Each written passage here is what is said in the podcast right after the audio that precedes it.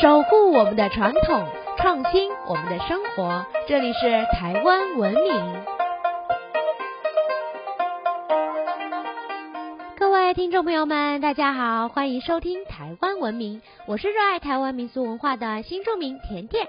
各位文明们，是否感受到最近的天气呀是越来越温暖了？原来在这周六的下午就要进入到春分这个时节了。据说春分是太阳到达黄道经度为零，直射赤道的时候。到底这一天会发生什么呢？另外，春分居然是一个在世界各地都有的民俗活动的节气，还是日本的国定假日。春分到底有什么意义呢？各地又有哪些民俗呢？还有还有，这样舒服的天气，是不是特别适合出去走走、打打牙祭呢？其实，在来台湾之前啊，我就经常听朋友告诉我说，台湾各地的美食实在是令人流连忘返。甜甜在这一年的台中生活里，哎，真的有几样让我特别着迷的美食。比如说，台中最有名的就是糕饼啦。甜甜在这里啊，也会跟大家分享在台湾听到的有趣糕饼文化。还有，想知道台湾早期的名门望族、达官贵人们都爱吃哪些糕点吗？还有那些糕饼的由来跟故事嘛，所有精彩内容啊，都在本集的台湾文明。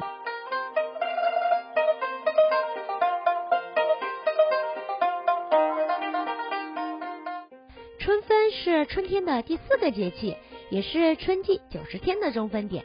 地球因为自转的关系，因此各地都有不同的日照时间，进而就有了春夏秋冬四季。春分这一天，太阳会直射赤道上方，因此啊，南北半球日照的时间是一样长的哦。这就是昼夜平分，所以又有了日中日夜分的说法。另外，春分在日本是国定假日，被称为春分之日，又被称为彼岸之日，相当于我们的清明节，是日本人祭祖扫墓的日子。在土耳其、伊朗、伊拉克等使用波斯历的国家，春分竟然就是新年，因为春分时太阳会在黄道经度为零的位置，之后逐渐向北移，因此啊，白昼逐渐变长，象征光明战胜黑夜。所以啊，不管在哪里，春分都是一个特别的日子哦。下面就来讲讲春分的习俗。大家都知道端午节可以立蛋，但文明们知道吗？春分也可以立蛋哦，而且春分立蛋在全世界都非常流行。刚刚有提到春分这一天，太阳在黄道经度为零的位置，有重生、诞生的含义，因此立蛋在东西方都有相关活动。另外，由于春分是昼夜均等的日子，在传统上认为春分是阴阳和谐之日。若是能在这一天可以把鸡蛋立起来，据说可以让自己好运一整年哦。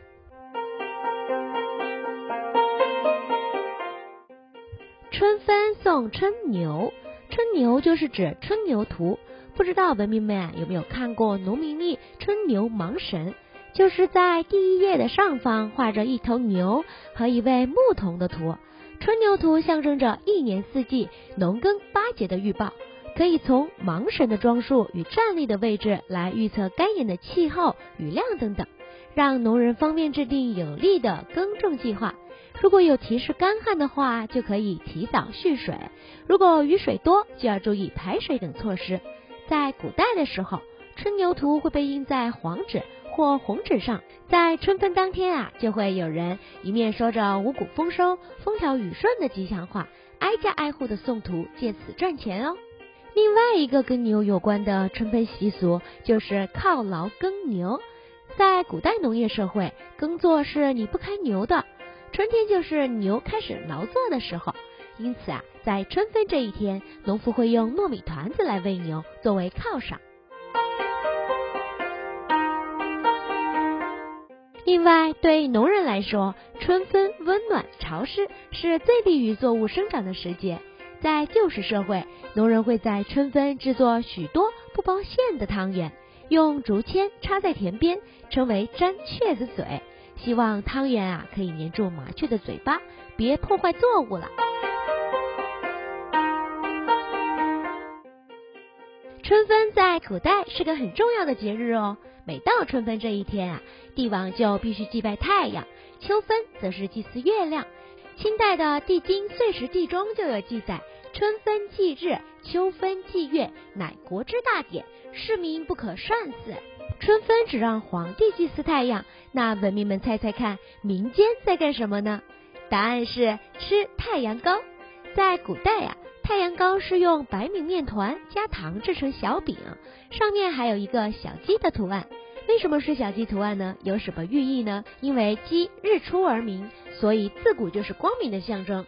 把鸡印在圆饼上，就代表太阳啦。太阳高意味着太阳高。据说在春分日吃了，可以让运势提高，带来好运哦。提到了春分啊，就不能漏掉春社。春社是最古老的节日之一，商周就有在春社祭祀土地神的传统。不过春社的时间都不是固定的，都是以占卜来择定，直到唐代才固定以立春之后的第五个戊日为春社，大约都在春分前后。古代春社与秋社合称为社日，所谓春祈秋报。就是在春天祈求丰收，秋天感谢丰收，都体现了人们对天地自然的敬畏与感恩。不过，关于春社啊，除了祭祀祈福的部分，还有一个比较特殊的活动，那就是春意盎然的户外活动。嗯，当然还有交友配对活动啊！有兴趣的文明们啊，可以自行搜寻，保证不会让你们失望哦。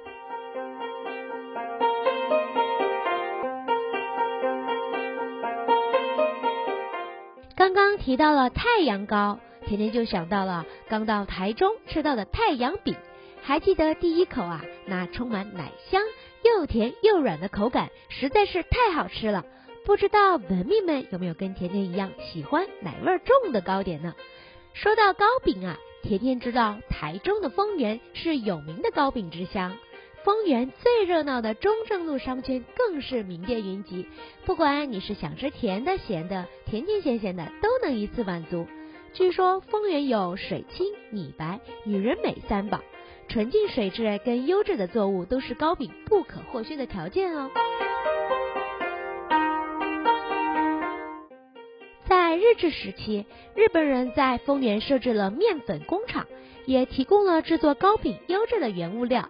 加上当时名门望族们的社交应酬活动啊，都会准备许多精致好吃的糕饼。每个家族几乎都有自己的拿手特色私房小点。这些好吃的点心之后啊，变成了我们现在爱吃的那些糕饼。其实，在当时，传统的糕饼业已经受到了日本和果子、西式糕点的影响。传统糕饼的内馅到制作，在当时都有很大的突破。像是大家都知道的雪花饼、绿豆碰，还有咸蛋糕之类的，都是。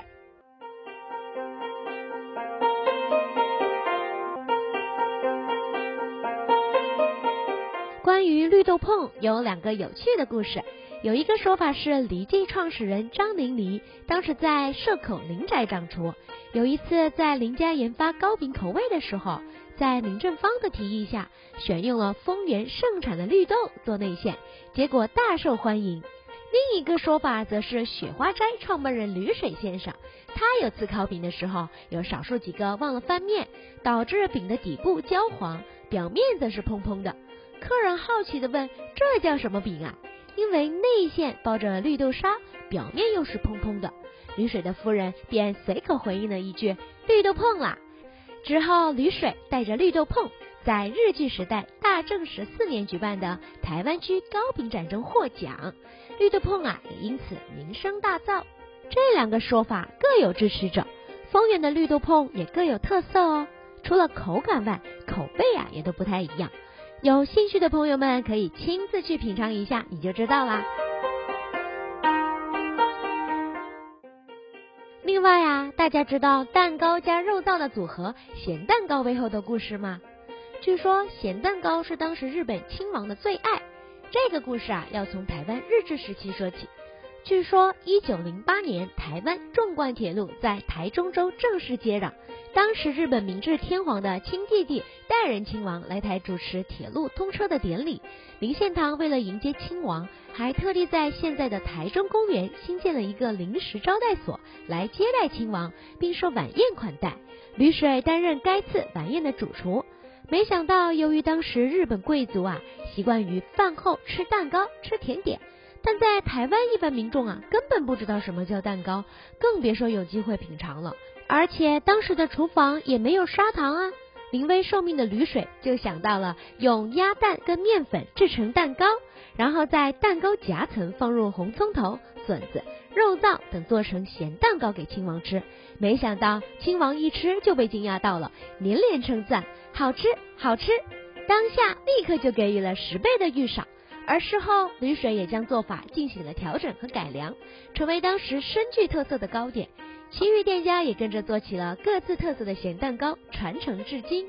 甜甜会在四月十日周六跟着文明走走，到糕饼之乡丰源品尝好吃的糕饼，也会到老雪花斋体验传统糕饼的手作。下次有机会，也欢迎文明们一起出来走走哦。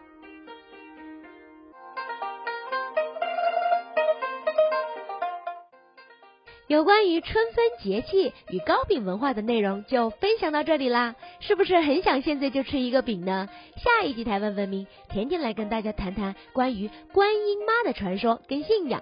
如果大家喜欢我们的内容，想要知道更多有趣的台湾民俗文化，可以在脸书搜寻台湾文明，按赞追踪哦，或是直接搜寻台湾文明的官网，关注我们。我们下次见。